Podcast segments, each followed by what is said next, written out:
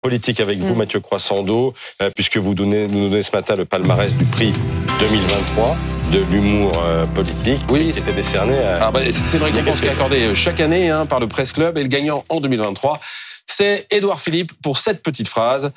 Si vous pensez qu'il faut être un playboy en France pour être élu, j'ai quand même quelques contre-exemples. Alors le maire du Havre, euh, candidat presque déclaré euh, à la présidentielle de 2027, faisait évidemment allusion à son changement euh, d'apparence physique à cause d'une maladie euh, auto-immune. Il s'en est d'ailleurs expliqué hier. Regardez.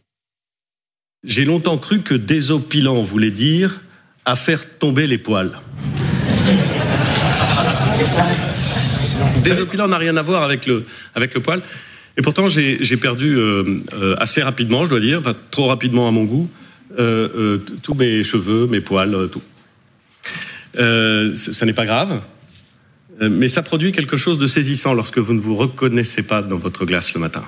Quand ça vous arrive, la seule bonne chose à faire, c'est d'avoir recours à l'humour. Et la seule bonne chose à faire, c'est de verser dans l'autodérision. Oui, alors Edouard Philippe, c'est un récidiviste d'une certaine manière, hein, puisqu'il avait eu en 2019, euh, pour avoir répondu à un journaliste qui lui demandait si tout remontait à Matignon, il avait répondu non, seulement les emmerdes. Ouais.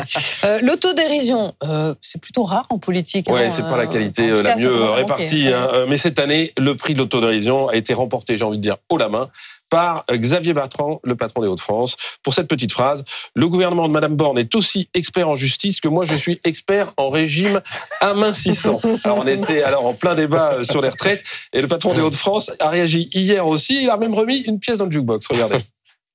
Le gouvernement est expert en matière de retraite parce qu'ils s'y sont repris quand même à plusieurs fois, mais moi je m'y suis repris à beaucoup plus de fois pour les régimes amincissants. Vous voyez le résultat. J'ai bien fait de venir parce que je n'avais plus en tête cette phrase d'Édouard Philippe quand il dit qu'il ne faut pas avoir un physique de playboy pour être élu.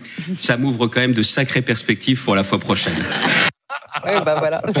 Bon, c'est un arme en politique. Oui, mettre euh, les rayeurs de son côté, trouver une formule, une punchline qui frappe euh, les esprits et qui résume aussi parfois la situation. L'an dernier, en pleine crise des carburants, le communiste Fabien Roussel avait résumé le sentiment général quand il avait dit la station d'essence, c'est le seul endroit en France où celui qui tient le pistolet est aussi celui qui se fait braquer.